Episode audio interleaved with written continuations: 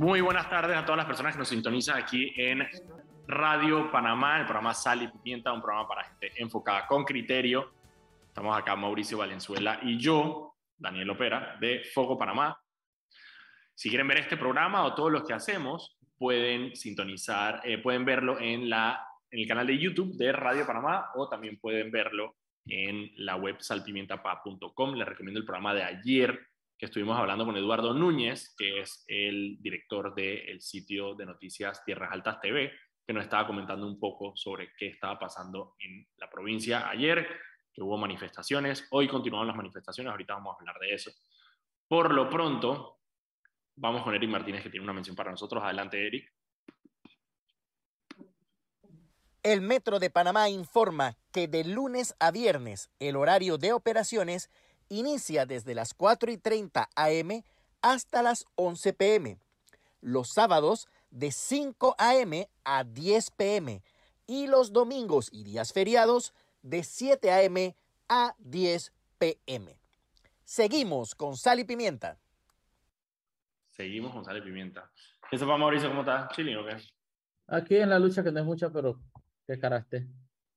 Hoy, hoy, había lucha, hoy hubo lucha sindical en la calle, ahorita vamos a hablar de eso. lucha sindical, la misma protesta de siempre. Puedo usar la foto de hace tres protestas atrás de la misma vaina. Pero hubo otras protestas, Mauricio, porque eres así. Mira, lo que pasa es que tengo una queja primero. Mauricio, tengo que admitir que estoy mamado de los memes de Julio. Yo no, yo no, yo no, yo no, yo ¿Tú lo estás disfrutando? El primero fue que es el primero de julio y salía la foto del primer hijo de julio. Cansado me tiene ya, o sea, ya, ya no puedo No, man, está muy bueno, está muy bueno. Yo tengo amigos, saludos a León Cadoch, que se ha dedicado a poner, pero decenas y decenas de memes de Julio Iglesias, está demasiado bueno. Estoy cansado, había uno de que, que, ya Julio está encima y salió una torre así como de gimnasia artística que vaina de, de acrobacia y Julio. No puedo más, no puedo más, no puedo más con el meme de Julio. Ya, tengo, suficiente. Tengo, que admitir que se está volviendo y que el mejor momento del año cuando viene Julio. No, maldita sea, me los tengo que aguantar. Pero bueno, está bien, ni modo, ¿qué vamos a hacer? A la gente le gusta. Ok, Ay, tengo, tengo dos noticias internacionales importantes antes de que vayamos a todo lo que, todo lo que pasó hoy. Tengo un buen resumen bien sabroso del, del, del acto de hoy en la mañana, me lo vi todo. Man, yo, te, yo, yo, una, yo vi lo Benito, pero yo creo que es primera vez que saqué algo pretty de la invocación religiosa. Estuvo muy pretty. Ah, no vi la invocación religiosa, esa me la perdí. Ya la vida, le tiraron qué peñón a Yanivel. ¿Serio? Peñón. ¿Pero qué? ¿Por qué? El man dice que aquí la frase que más suena es ¿qué hay para mí? Cállate.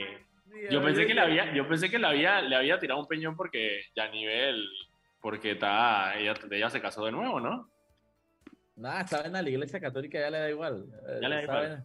Ya lo eso me, me, han contado que es mucho más fácil ahora conseguir los, las, las anulaciones de los matrimonios eclesiásticos papales. Que tiene que ser una vaina ahora. Yo la pasaba viendo una, una, una historia justamente eh, que está haciendo, una historia que está desarrollando, eh, eh, que no, no, quiero spoilear un posible episodio de podcast, así que mejor no digo nada. Pero viendo una historia, salía de cómo era un, un cómo fue un divorcio así de un prócer panameño en esa época y allá la peste. Acá sí que dije. Había de que cartas, cartas en latín, que al Papa directamente y que falsificaciones en traducción. Vainas todas que wow.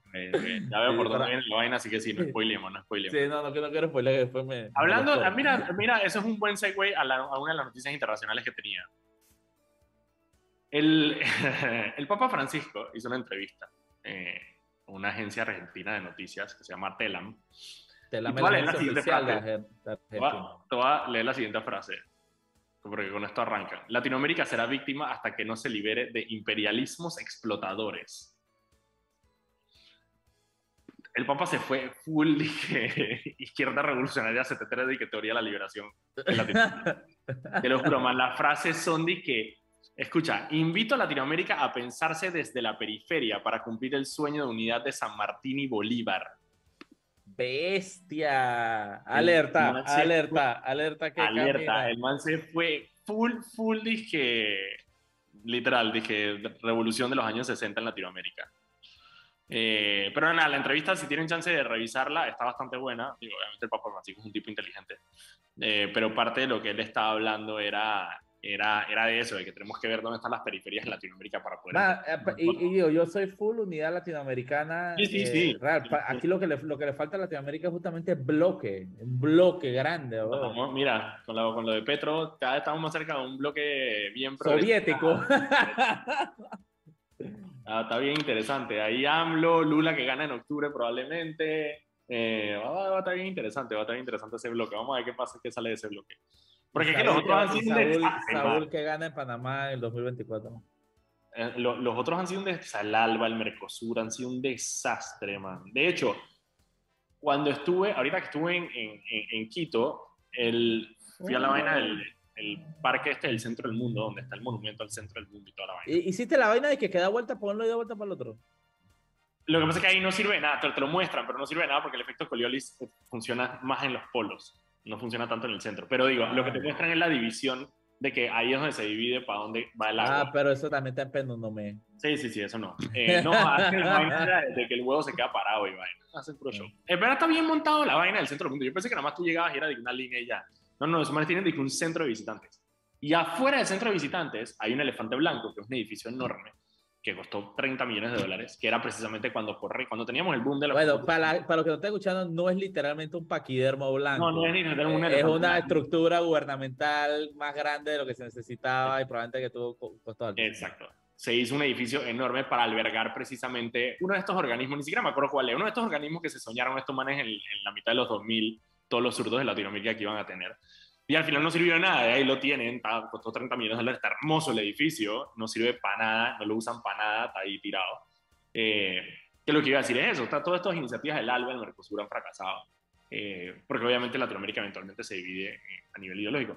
Quizá ahora que tenemos una izquierda mucho más chévere y más suave, sensata. más más sensata. Bueno, de hecho te iba a decir, Petro, ¿te acuerdas lo que te ha dicho el, de que lo importante de Petro era quién era su ministro de Economía? Ya escogió su ministro de Economía y efectivamente, es un Mandis que es profesor de Columbia, había estado en el gobierno de Santos como asesor económico, es un man, de derecha, precisamente como para balancear y darle como esa confianza a los mercados de que no me estoy yendo revolucionario. Es que, es que yo creo que al final la, la, la, izquierda moderna no es una izquierda tan, tan izquierda económica, es una izquierda más progresista social con políticas capitalistas igual que cualquiera. Entonces es que... Sí, es, como... el capitalismo. Sí, lo dijo en su discurso. Y sí, pero porque él, y me da risa, porque él dice que hay que rescatar el capitalismo porque él hace la diferencia y dice que lo que tenemos ahora mismo no es un Estado capitalista, sino un Estado feudal. Entonces lo que hace es la diferencia y dice, bueno, el capitalismo no es que sea bueno, pero es mejor que el feudalismo, así que rescatemos el capitalismo. No, no, pero, al final yo creo eso, al final yo creo que, que, que los principales líderes de esta nueva izquierda están más por el tema social, pero la política económica es Sí, la misma. pues si nos vamos a socialismo, nadie más socialista que Varela en su gobierno. Mm. Si nos vamos al, al, a lo textual del asunto. O Martinelli, exacto. A lo textual del asunto. Literalmente Martinelli, o sea, una de las alzas más grandes de subsidio, de nuevo, también por el boom económico que tuvo Latinoamérica, y subieron los subsidios en todos los países, pero parte de esos subsidios se subieron, Martinelli también lo hizo. Eh, con el tema de, el Guardián, 120 a los 70, y todo esto fueron paquetes de subsidios que creó el gobierno de Martinelli. Por ahí alguien decía, me acuerdo en su momento había una frase cuando, cuando Martinelli era presidente que el CD era como un carro que tiene que porque toda la vaina que era empresario y la derecha y la vaina, y de hecho mucho del voto de Martinelli fue precisamente en contra de Balbina, porque Balbina era disque, mínimo dije, la, la hija pródiga de Chávez y que nos iba a llevar a la izquierda y eso fue parte del voto. Entonces alguien decía que el CD, el CD en ese momento era como un carro que tenía la direccional a la derecha, pero estaba girando a la izquierda. Eh, exactamente. Ok, y tengo otra, hablando de izquierdas. ¿Te acuerdas que hace un par de, no, no, hace un par de años, antes de la pandemia, hubo como esta mortandad de líderes cubanos? ¿Te acuerdas que la cúpula cubana empezaron como a morirse un par de gente que todo el mundo dijo, ah, se está muriendo de este botón de viejos que habían luchado en la revolución, que no estaban tan viejos nada? Bueno, Luis Alberto Rodríguez López Calleja eh, murió ayer y él era eh, la persona que estaba al frente del conglomerado empresarial y financiero de las Fuerzas Armadas Revolucionarias. es decir, el, brazo económico del régimen cubano. Era uno de los principales asesores del presidente Díaz Canel eh, y falleció ayer de manera repentina. Eh, lo cual ha creado un poquito de desestabilización en la isla, precisamente porque era una persona de muchísimo poder que tenía su mando nada más y nada menos que todo el, todo el sistema económico, digamos, la parte económica del sector turismo, eh, que en la isla obviamente es uno de sus principales motores. Entonces eso ha creado un poquito como de, de, de inestabilidad en el régimen cubano que como te digo, parte del tema y el, contexto es que hace un par de años eh, se murieron varios altos líderes cubanos, eh, parte de la revolución, y eso, no sé. sí, pero eso más también. Mauricio, deja de mandarme memes de Julio. Está bien, Pretty, es que Julio sin deja mascarilla. de mandarme memes de Julio, tu mamá, no memes de Julio. Está Julio sin la mascarilla, porque viene Julio sin mascarilla. Y ahora hay, todo, ahora hay un multiverso de Julio, porque también he visto uno con Julio Elibaldez Ah, no, pero eso es tan creepy, man. El gallinazo ah, se pasó. Ah, eso, ah, pues a ti te gusta el blanquito, pues. A ti te gusta el no, no, no, no, no, no, es que el gallinazo es un meme todo grotesco de que la vaina toda fuera de, de, mal gusto de que señores, ¿qué pasó? ¿Qué pasó? Lo vi, ese lo vi, ese lo vi, ese lo vi. Pero si tú tuvieras que encontrar un Julio Pretty panameño, está Julio de Libaldez, ¿qué más? Había varios, estaba Julio Sandoval, creo que había un cuadro, alguien compartió un cuadro que era como que cuál, dije, ¿qué Julio va, va a ser tu mes? Estaba Julio Sandoval, estaba Julio Olivaldés, no Julio Verne. No, no, había una botella de Don Julio. Eh, sí, no, no, no, sé quién más estaba de Julio, ah, De mayo no conozco tantos Julios, ahora que lo pienso. Sí, exacto, yo tampoco. Ok, eh, la otra que tengo es la, eh, la tormenta que está azotando el Atlántico. Chuchima, eh, está terminando, está una tormenta a medio camino y ya está que la dos atrás y uno bueno, ya pescado. Parte de no, no, te vas a ir a ningún pescar, brother. El, ok, el ciclón que ya habíamos anunciado ya se convirtió oficialmente en tormenta tropical y se llama Bonnie y eh, va a cruzar el sur de Nicaragua o el norte de Costa Rica esta noche y va a atravesar hacia el Pacífico. Así que Nicaragua y Costa Rica están en alerta el día de hoy, han movilizado recursos precisamente para, eh, para tratar de, evitar cualquier tipo de, cosas que puedan pasar con el ciclón. Aquí en Panamá también tengo entendido que ya en tierras altas también se empezaron a tomar medidas Sí, yo no sé qué va a pasar en Cerro Punta, porque en Cerro Punta ahora hay un cráter grandísimo, como a medio metro de la calle. No sé si lo has visto la foto. No. Es, una vaina que se está tragando la tierra de esquema, pero hay una foto. ¿Cómo se llama? ¿Un sinkhole? Parece un sinkhole, pero, pero, pero no, es completamente porque, porque como que es como realmente como un precipicio que se ha ido ampliando, pero está que a un metro de la carretera, chuchi, esa vaina no aguanta una tormenta. Bueno, precisamente, bueno, tengo entendido es que ya están haciendo movilizaciones en el área de, y mientras tanto, el presidente de Bagatrac que merodeándose esos 100 millones de dólares que le dieron Exacto. la ya, sea.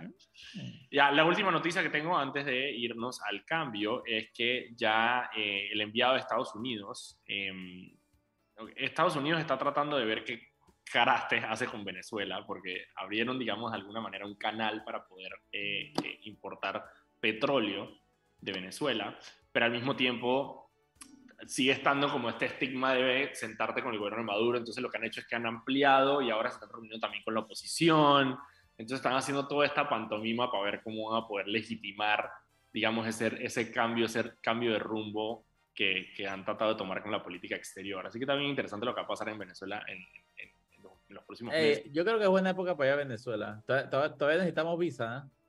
Todavía necesitamos visa. Sí, estoy seguro, pues si les, Venezuela tomó la medida recíproca porque nosotros les empezamos a pedir visa a los venezolanos.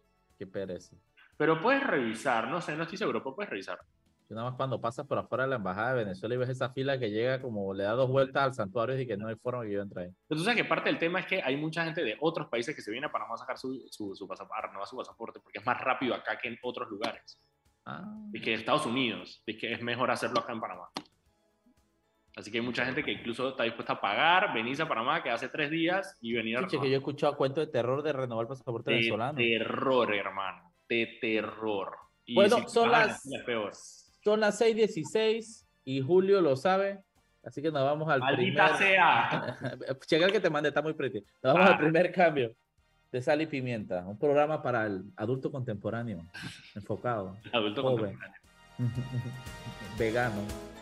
Así turno. Y estamos de vuelta aquí en Sal y Pimienta, un programa para gente enfocada con criterio.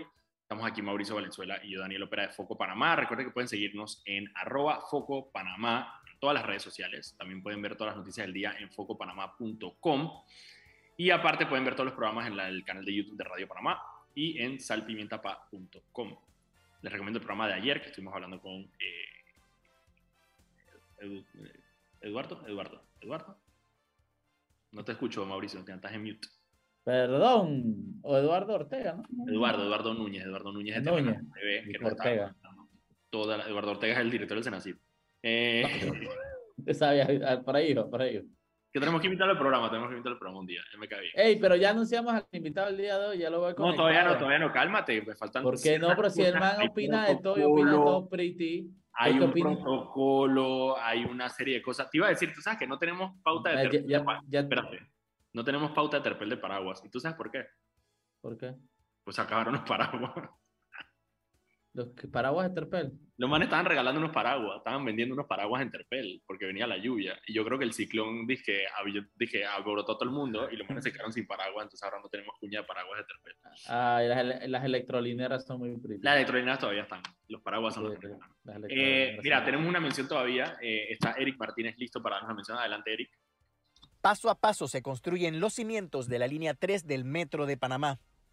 Una obra que cambiará la manera de transportarse de más de 500.000 residentes de la provincia de Panamá Oeste.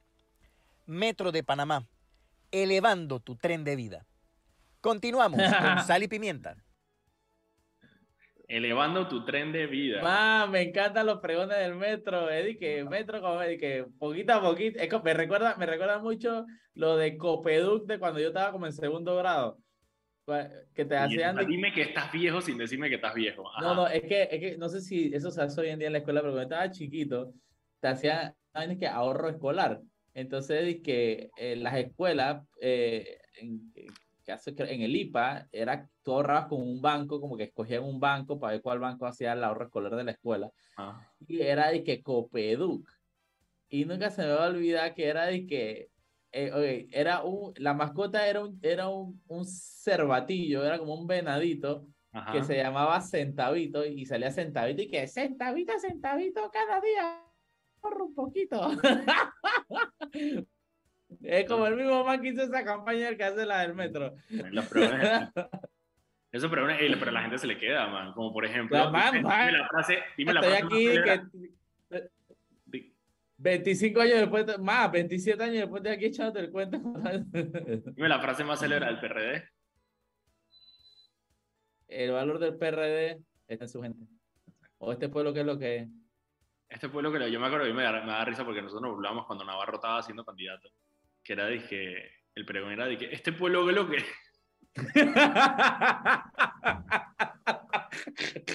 Que cuando más llegaba a un evento era de que, este pueblo que lo que es.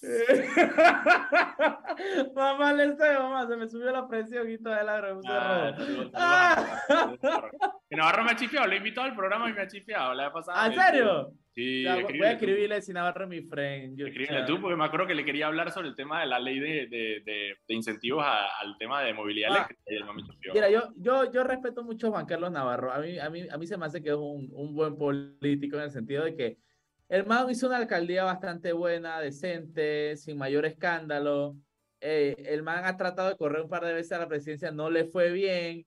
El man se, t- sigue activo en, su, en sus temitas ambientales, es un empresario, el man tiene su opinión. Es como, un- es, es como, es como que, que el man, digo, el man, el man cum- cumplió, está cumpliendo su ciclo como político bien, pues. No, lo- bien. tú no lo ves metido en, en, en pelea por ahí ni nada. El man ti- tira su, de vez en cuando su opinión y está ahí en su, en su vaina, en sus paneles solares. Él, él, él ha sido muy coherente en su discurso. Yo creo que eso, por, por eso yo lo respeto mucho a Juan Carlos. Saludos a Juan Carlos Navarro. Hasta, Saludos a Juan Carlos hasta Navarro. donde Ok. esté. Eh, Y aparte siempre está en lugares pretty. El man que, bueno, aquí estoy en Punta Patiño, en Darien. Y yo dije, "Ma", y después que estoy aquí en la playa no sé dónde, y después que estoy aquí con unas, unas ballenas no sé qué. Además siempre te imaginas toda pretty. Y yo dije, "Ma".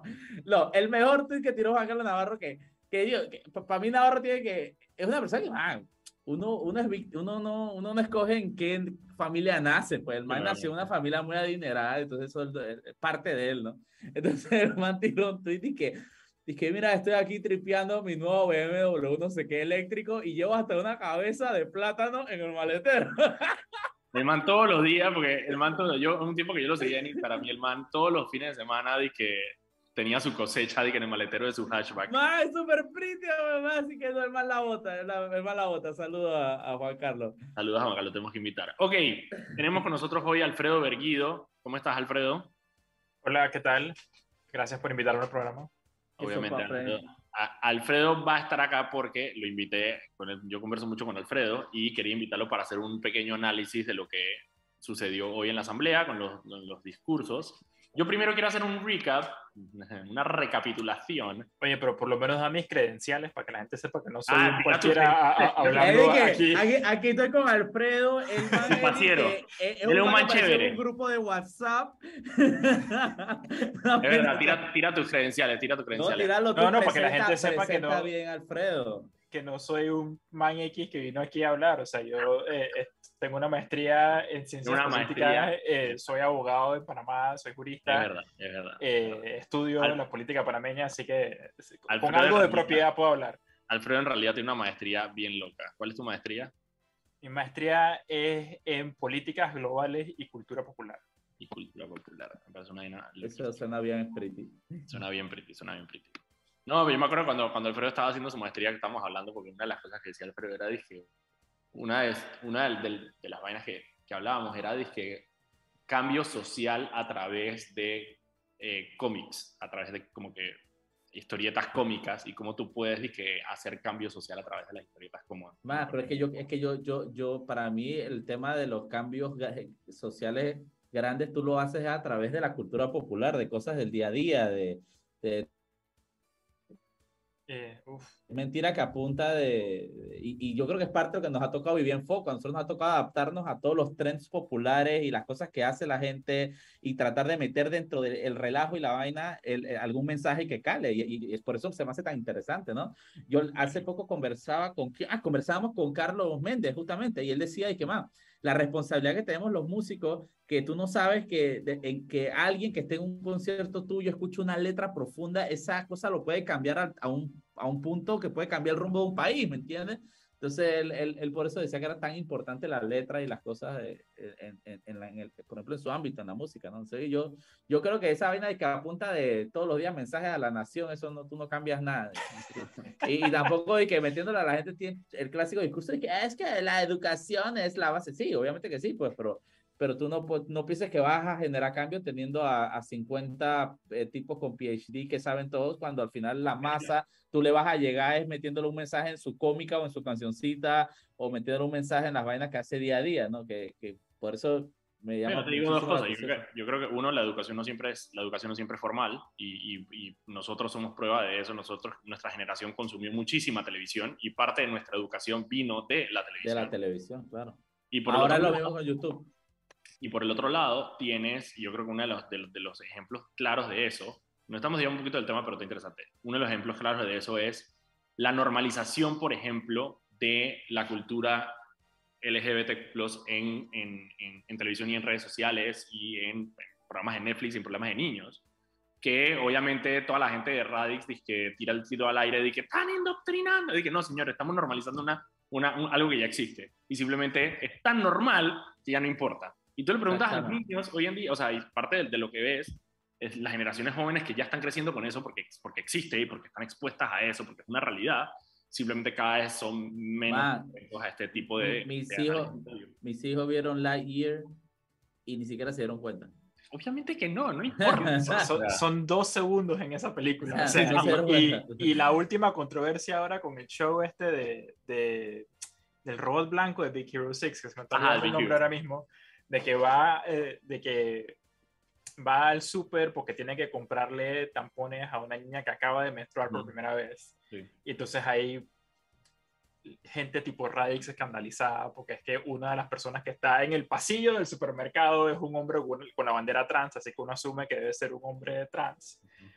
Que no, las niñas no están listos para ver eso como, si menstruar. Pero espérate, la, controversia. literalmente la cosa más natural del mundo. Parte de la controversia, porque también estoy diciendo la controversia esa que está con, el episodio este de, de, eh, de Baymax, es el hecho, de la menstruación, el hecho de la menstruación. O sea, el mismo hecho de la menstruación está generando controversia, pero es que, ¿por qué le está mostrando de menstruación? Y que, señor, las mujeres menstruan. No, y, las niñas menstruan. Es, una vaina muy, es una vaina muy, muy foco porque es un tabú que, que, es muy traumático para las niñas, man. Es una vaina muy traumático. Yo conozco muchísimas mujeres hoy en día que me, que me cuentan y que, man, para mí mi primera menstruación fue espantosa porque nadie hablaba de eso. Eh, eh, era como que si fuera una persona sucia, yo no me atrevía a decir a mi papá porque era una cosa como fue un miedo. Man, eh, usted, man, es la vaina más natural del mundo. Entonces, esa cosa sin sentido. Pero bueno, son las 6 y 30 y nos vamos al cambio y de vuelta venimos con el análisis profundo. Ahora sí, ahora sí. Cuando vengamos, ahora de, sí. De el discurso del gobernito, empezando por la invocación religiosa que tuvo Épica. La primera vez, yo creo que nunca iba a salir esto de mi, yo no puedo pensar que mi palabra iba a salir y digo, qué buena invocación religiosa. el discurso de Tito. Así que nos vamos al cambio y volvemos en unos minutitos. Estamos aquí en y vamos a saltar lindo para que podamos hablar más con nuestro invitado, pero primero Eric tiene otra mención para nosotros. Adelante, Eric. El Metro de Panamá insta a todos sus usuarios a cuidar sus instalaciones, manteniendo siempre todos los espacios limpios. Un mensaje del Metro de Panamá. Continuamos con Sal y Pimienta. Exacto, cuidemos, cuidemos el metro. Ok, Ok, vamos con el show de hoy y voy a dar una pequeña recapitulación de qué fue lo que, porque, o sea, antes de que lleguemos al discurso ya la vaina era un medio arroz con mango. Primero que todo, voto unánime en el PRD para Cristiano Adame, sacó 56 votos para ser reelecto como presidente de la Asamblea. Eh, esos son todos los votos del PRD, más los 15 del CD, más los morineros. Eh, y uno de independiente, a, a un vejerano que votó por él. Segundo punto, cuando llegó a la elección de la vicepresidenta, que estaba, digamos, religiéndose Kaira Harding, todos los diputados que votaron por Kaira Harding se referían a ella como la princesa Kaira Harding. Todos y, cada, vez que decía eso, una, una, un aguilar se tropezaba y, se, y, moría un bebé aguilar Incluso, incluso Mayrin Bayarín la llamó la princesa de Bacamonte. ¿Ok? Allá la eh, solamente para que, para que estemos claros. Manuel Amador Guerrero en la tumba y que... Sí, Tomás Herrera y dije... Ajá, la princesa Kaira Harding. Obviamente fue reelecta Kaira Harding para vicepresidenta de la Asamblea. Me dio risa fue lo que dijo Edison cuando le tocó la oportunidad de hablar. Dijo, que al final de este gobierno que tendremos mucho más monarcas. Eh, un poquito ahí una, una, una cizañita ahí contra Kaira Harding. De ahí, cuando veníamos a la vaina de vicepresidente, porque claro, ellos se pusieron de acuerdo para presidente y los 15 del C votaron por Cristiano, Molina votó por Cristiano, nosotros, digo, Ana Giselle Rosas se autopostuló, bueno, no, Ronnie, Ana Giselle Rosas tuvieron tres votos y por parte de la bancada independiente, eh, menos Bejerano, votaron por, por Edison Brose que se postuló para presidente. ¿Y Bejerano por quién votó? ¿Ah? ¿Bejerano por quién votó? Por, por Cristiano. Eh, incluso Cristiano le agradeció en su discurso. Eh, de ahí, a la hora del vicepresidente, lo que hicieron fue que, digo, de alguna manera ya como que el deal, el, negocio ya estaba seteado para presidente, así que para vicepresidente lo dejaron un poco como libres. Y el CD, la facción de Rómulo, em, hizo de alguna manera una alianza con el panameñismo para votar por Hugo Méndez. Entonces, en esa votación, los diputados del CD, los disidentes del CD, los expulsados, votaron por Kaira Harding, pero hubo dos que se abstuvieron que me pareció muy extraño, que fueron Yanivel y Alain. No votaron por Kaira Harding, se abstuvieron. Y eso fue parte de lo que causó, eh, fue extraño, porque Martinelli, que de hecho estaba en la Asamblea Nacional, yo no sé por qué estaba en la Asamblea Nacional, eh, porque no tiene, tal, él tiene un partido, pero su partido no tiene representación oficial en la Asamblea, tiene representación no oficial en la Asamblea, por medio de los 15 diputados del CD y por Miguel Fanovich, Miguel Fanovich, alguien dijo, dije, voto por el martinelista Miguel Fanovich. Ese man es vicepresidente del Molirena. ¿Ok? O sea, Martinelli tiene su propio, yo puse en un tuit, Martinelli tiene su propio suprapartido. O sea, ese man dije, tiene su propio partido que va por encima de los partidos políticos establecidos. Pero bueno, Martinelli en su entrada a la asamblea dijo que este gobierno era peor que el anterior y que, eh, hablando mal del PRD, Sin embargo, sus diputados fueron y votaron por el PRD. Así que es una de esas vainas de Panamá que no se entiende. Em, de ahí, ¿qué más? Y ya, ah, los diputados criticando, o sea, Zulay, por ejemplo, eh, no sé, como que dijo, dijo unas condiciones a Cristiano de que para aprobar esto y esto y esto, pero votó por Cristiano Adames. Igual Bolota también como que las mafias farmacéuticas, los oligopolios y votó por Cristiano. O sea, fue esta vaina como que los manes estaban tratando de, de no parecer como que le estaban dando el voto solamente, sino que tenían que, tú sabes, ¿no? Jugar un poquito a la oposición, pero igual te voy a dar el voto.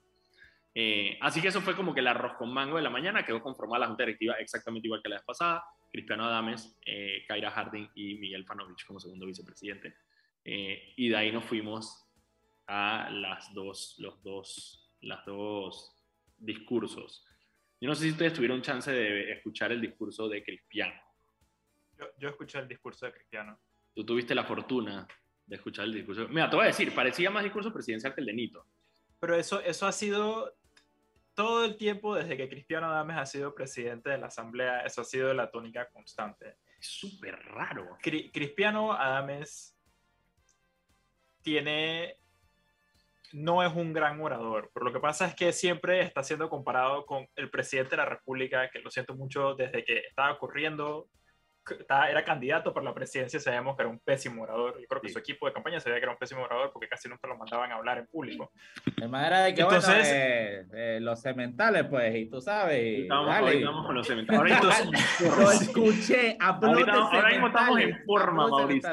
pero entonces, entonces eso es lo que va, que, que para mí estos ya son que dos años de Cristiano. Eh, sí, dos años de Cristiano o sea, entonces en cada ocasión en la que ellos eh, son Cristiano Dames hablando y luego Nito eso que habla, Cristiano Dames siempre sale como el hombre estadista por, por el simple hecho de tener un discurso político sensato que responde como a la conversación que está ocurriendo en el país. Y, lo, y, como lo único que tienes de punto de comparación entonces es el discurso típico de los presidentes de Panamá que lo, lo hizo Nito Cortizo hoy de vuelta de ir pararse y dar un chorro de cifras diciendo todas las cosas que nosotros hemos hecho eh, y encima de que es pésimo orador. Y sí, o sea, que Cano Dames termina pareciendo como este gran estadista. Bueno, mira. A pesar de que no, tampoco es que tiene mucha sustancia su No, no, no. Y, y, y, la, y, la, forma, bueno, pues yo tiene un hablado que yo no entiendo por qué. Pero él, digo, empezó a delinear lo que han hecho en la asamblea, incluso tirando. Mira, mira, lo primero fue que, o sea, le tiró dos jabs a la prensa uno fue el primero que dijo, dije, yo sé que ustedes no van a hablar de esto, pero aquí están nuestros proyectos que hemos presentado. Y se dedicó a dar algunas cifras estadísticas sobre los proyectos que habían presentado.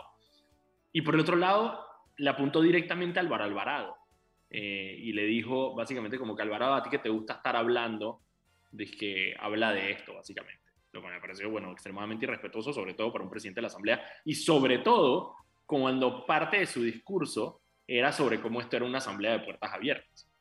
Y una de las cosas que me dio risa es que hay una Espacio Cívico, que es una ONG, está haciendo un proyecto con la Asamblea Nacional eh, como parte de los compromisos que tiene el gobierno nacional con el programa de eh, Open Government, que es gobierno abierto, que es parlamento abierto.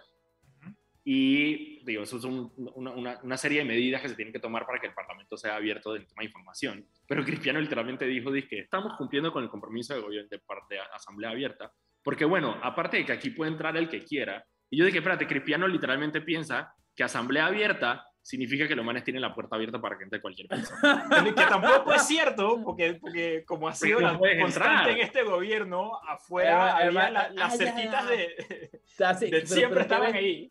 Qué bestialidad, el man que bueno, es que el programa ese de que asamblea abierta, bueno, yo dejé la puerta abierta, Sí, sí, aquí ah. puede entrar, aquí puede entrar cualquiera. Ah, eh, aplica restricciones. diría, boleta, diría, boleta, si eres gay, no puedes entrar a la asamblea. Ellos son gay. Ellos son gay. Ah, ellos son gay, ni siquiera decía gay, decía gay. Eh, la otra cosa que hizo es que se, ah, esto también, Nito también, también hizo lo mismo, se enfocaron mucho en el tema de las medicinas. Eh, obviamente ellos eh, tienen sus encuestas y ellos saben perfectamente que el tema de las medicinas es un tema que es de preocupación de, de la gente.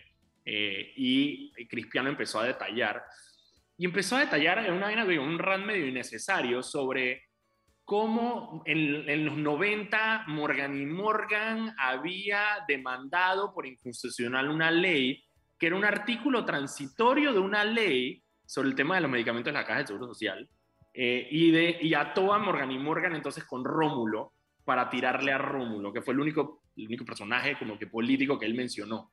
Bueno, pero es que te deja entrever de vuelta como cuál era, cuál fue como el arreglo político para asegurar su relación, que es como que, ah, tú tienes que ayudarme, o sea, me, me, lo supongo, me lo sospecho, no me consta, que se dijo algo así como que yo te apoyo a ti para presidencia y tú me tienes que apoyar a mí en mi problema de que me están votando del partido antes de que, del 2024. Claro, de hecho, mira, yo, parte de eso se veía desde ya cuando eh, en, la, en la conferencia de prensa que hicieron los 15 diputados del CD, después de que salió el tema de la, de la, de la expulsión del partido, Cristiano estaba ahí con ellos. Eh, y se nota, digo, son 15 votos, obviamente no, son nada, no es nada despreciable, eh, y Cristiano al solidificar esos 15 votos, ya entonces le hace más difícil que alguien dentro del partido PRD le vaya a pelear, porque no importa si nos dividimos el PRD, si yo tengo estos 15 votos, yo estoy asegurado. Él de hecho mencionó el tema de la expulsión otra vez en el discurso, haciendo alusión y diciendo a mis amigos injustamente expulsados del partido CD. Es que, es que eso es lo que iba a decir, que había una clara narrativa de, de ambos lados, también porque los diputados del CD también lo mencionaron, de, que es una narrativa realmente antipartidista, curiosamente, porque, porque lo que están argumentando es que cuando tú eres diputado y te sientas en esa curul, tú tienes libertad completa para votar como te da la gana. Que sí, suena bonito y excelente, pero es contrario a la razón por la que tenemos partidos políticos, porque si es así que todos sean independientes, que nadie se organice en partidos políticos y todos lleguen ahí claro, por la ley independiente, pues. Eso fue parte de la discusión y Fátima Grasal, la diputada del CD, como que de alguna manera, no, no fue, no, fue Genesis Arjona, estaba como que de alguna manera argumentando como que, bueno, al final esto es una decisión de, de los diputados y no del partido. Em, porque ellos hacen esa, toda la pelea que han tenido ahorita me, es encanta, Me encanta cómo ahora que, están, ahora que son diputados el partido no sirve, los partidos no importan, ahora no quieren dar el partido. Más lo brutal, el panameñismo, la mitad de la junta directiva va a correr como independiente porque el partido huele feo. Más, eso, eso, eso, eso yo creo que la gente debería entenderlo y valorarlo y darse cuenta, ¿no? La falta de lealtad, porque al final yo lo veo como eso, es una carencia grandísima, que un tipo venga a decirle que, que ahora voy a correr independiente para mí, digo, yo casi que te valoro más que corras por tu partido de maleante que ven que salgas ahora de que a estar negándolo después que, lo, que te aprovechaste de tu partido de maleante, ¿no? No, y no, para mí no es un tema de, de, lealtad, sino de reconocimiento democrático. O sea, tú no puedes andar diciendo por ahí, porque aparte los manes trashean a los independientes cada vez que pueden, diciendo de que quiénes son los independientes, esos manes quiénes son, que no sé qué, ta, ta, los partidos son importantes, pero después entonces no, te, no quieres ser parte de un partido. O sea, tú quieres llegar, tú quieres que el es muy lindo el partido cuando te ayuda a llegar a la curul, pero una vez que yo llego a la curul, yo soy yo y el partido no me importa y el partido me hace los mandados. Y esa es parte de la discusión que había ahí. Genesis Arjona dijo eso y dijo como que, bueno, esto es una decisión de nosotros y lo enfatizaron varias veces porque, bueno, son las 6 y 45, vámonos al cambio y cuando regrese sigo con mi idea de por qué estos manes están haciendo, o sea, quieren tener lo mejor de dos mundos. Y estamos de vuelta aquí con sal y pimienta, programa para gente enfocada con criterio. Estábamos hablando ahorita sobre el tema de la asamblea. Ya yo digo que dejemos el tema de, de, los diputados del CD, ya sabremos, ya veremos. La Junta Directiva del CD tiene 15 días para tomar una decisión y seguro vamos a hablar al respecto después. Pasemos a la carne, así, el, el, el plato fuerte del día que fue, bueno, plato fuerte sin sal, del discurso del presidente Cortizo. Eh, obviamente el punto más importante y, que dice mucho del, del anuncio del, del, del del presidente, es que las mascarillas ya no serán obligatorias a partir del 11 de julio. Em, eh, no sé, Alfredo, cómo lo viste el discurso. Bueno, pero es que creo que lo acabas de decir tal cual. El, el hecho de que lo más noticioso de la hora entera de discurso que dio el presidente es que a partir del 11 de julio no es obligatorio usar mascarilla eh, en en general en el país, con algunas excepciones que ya veremos cuando salga el decreto formal, qué tan complejas son esas excepciones. Eh, dice mucho de, la falta de, de, vuelta, de la incapacidad acumulador que tiene el presidente, de que no, no es que anima a la gente a querer prestar mucha atención, porque dio un pocotón de cifras y habló bastante, pero no es que... Y, segundo, de lo, de lo poco eh, por seguir usando el término de, de, comida, de la poca carne que realmente había ahí en términos de lo que estaba hablando. Porque si tuviera que resumir el discurso, básicamente es apuntar a todos estos proyectos que en efecto, digamos, desde el 2019 ellos tenían pensados y tratar de apuntar a a mira cómo estamos avanzando en Colmena, por ejemplo, que es uno de los grandes proyectos de, de esta administración, eh, que no comprendo por qué no les gusta promocionarlo más. Eh, a mí me parece un, a mí me parece, me parece un buen, me parece un buen plan que tiene el gobierno. Es que parte del problema que yo tengo con el gobierno, lo hablaba con Mauricio en estos días, es, eh, o sea, el gobierno parece no tener ningún tipo de estrategia. Sin embargo, cuando te pones a ver, bueno, Colmena es una estrategia de gobernabilidad. O sea, tú estás efectivamente interviniendo los corregimientos eh, más pobres del país, los que más necesidades tienen, y lo estás haciendo de manera sistemática. Eso es un plan. El problema es que, bueno, te la pasas por ahí más bien cambiando eslogans eh, y no verdaderamente explicando eso. Yo, mira, yo tengo mi, el punto central para mí del discurso es, y eso ha sido una tónica desde que empezó la pandemia, es que a Nito le importa un montón que la gente no proteste masivamente. Y eso es ah, parte. pensé que ibas a decir los cementales. No, no, el man dijo que había entregado 10 cementales en Yurum. Eso sí lo dijo él, fact. Dijo 10 cementales en Yurum. Eh, no, pero es el hecho de que el man le tiene pánico a lo que pasa en Chile, las protestas que hubo en Colombia. Él le tiene pánico a esa vaina. Sí. Entonces, parte de su discurso central es, lo más importante para nosotros es el tema de la paz social y para esa paz social estamos haciendo esto y procedió a listar, por ejemplo, el tema de los subsidios, el tema de, eh, del bono solidario, las bolsas de comida y todas estas cosas que están haciendo, según él, precisamente para mantener la paz social. Y, mira, ahí, sí. ahí es donde se deja, queda claro la, la falta de, o sea, que en Panamá realmente no hablamos de políticas públicas, pues. Porque, porque yo, me lo, yo me imagino al equipo del presidente diciendo que, ok, vamos a presentar todos estos proyectos que estamos haciendo, como dice él, para la paz social, pues estos subsidios, todas estas transferencias monetarias que tenemos, todos son estos programas con nombres muy bonitos, con logos, todo lo que tú quieras. Pero la realidad y la razón por la que la gente hoy salió a protestar y por la que la gente se sigue protestando es porque todos esos programas no están logrando su objetivo, por así decirlo, de, asegurar la paz social, porque la, la el pueblo en general no siente que le está llegando esa ayuda del Estado. Ah, claro. eso, eso, si hiciéramos un análisis de la política pública, podríamos entrar, y eso no, no cabe aquí en el programa, en cada uno de estos programas, cómo se quedan cortos porque se vuelven ultra específicos y están rellenos de eh, normas para sacar a gente de los programas lo más rápido posible en, en, en, aras de ahorrar y de ser austero, porque la austeridad obviamente la tiene que pagar el más pobre y no, no, no el que más dinero tiene. Sí, claro. Y yo creo que él hizo dos, él hizo dos, dos, dos espacios importantes. Uno fue que detalló, o sea, trató de explicar, no, no, no lo logró, pero trató de explicar el tema del combustible y de las medidas que estaban tomando y de cómo no era sostenible. No lo dijo, trató de, de, de, explicar por qué no era sostenible un subsidio general al combustible. El, tratando, o sea, con la matemática. Lo que pasa es que, no, no, no lo hizo muy bien, pero trató de explicar como que, bueno, estamos haciendo este plan para subsidiar este tipo de combustible que son el tema de los agrícolas, el tema de los, de los, de los selectivos, busitos colegiales, etc. Si hiciéramos esto del tanque y recogimos esto en el tanque de gas, entonces el man como que, bueno, aquí son 100 que necesitamos y aquí son 80, entonces como que no lo dijo, pero dije, bueno, claramente yo no puedo subsidiar una cosa con la otra. Es básicamente lo que estaba tratando de decir. Y el otro, de nuevo, fue el tema de las medicinas. Trató de explicar, le puso mucho énfasis en que el plan piloto este de Medisol es un tema paliativo, porque obviamente había un poco de críticas al respecto. Entonces, como que el man trató de justificar la razón por la cual no puede tomar estas medidas que la gente siente que son necesarias. Eh, obviamente él no podía salir a hacer la brutalidad que hizo Federico Alfaro de decir que es que usted no necesita gasolina, pero de alguna manera dijo que no podemos, o sea, no nos da la plata, pues ¿qué quieres que te diga? Y con el tema de la medicina lo mismo, es como que bueno, esto es un primer paso, vamos a seguir trabajando sobre esto. Sí, eh, no, y, la, y, la, idea de que, de que eh, el programa Medixol en específico, lo que, está, lo que no han sabido comunicar, porque están tratando de vender, es que eventualmente, así como el bono solidario no será necesario porque el sistema, eso es lo que quieren decir, pero son incapaces de poder explicarlo literal, Literal, son incapaces de decirlo, o sea, literal.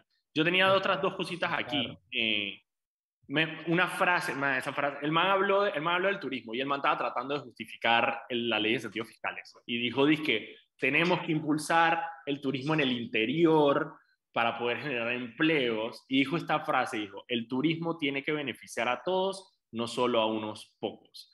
Al mismo tiempo que estaba tratando de justificar una ley de incentivos fiscales que literalmente beneficia a unos pocos. Sí, es que es, es, su peor enemigo, porque o sea, el, el, el, presidente que dio el discurso y tiene que ir y, meterle una garnatada al presidente que firmó la ley de incentivos, entonces, porque precisamente lo que hace la ley de incentivos es todo lo contrario.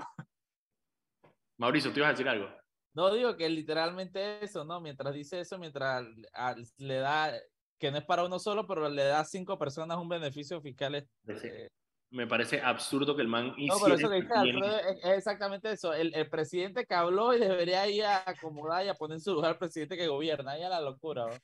Una locura. Y la otra cosa que me dio mucha risa es que el man habló, la única mención que hizo de la sociedad civil la hizo en el marco del plan Colmena, que son normalmente en corregimientos donde precisamente no hay una sociedad civil organizada y fuerte que pueda hacerle contrapeso a las medidas que ellos están tomando. Entonces, parte del tema es qué lindo poder salir a decir que en el plan Colmena estamos interviniendo estos corregimientos con ayuda de la sociedad civil, cuando la realidad, que es la que conocemos y la que hemos reportado, es que en el caso de la descentralización, los mismos eh, representantes son los que crean estos grupos de organización de, sociedad civil para poder hablarse básicamente entre ellos para probar lo que ellos les da gana.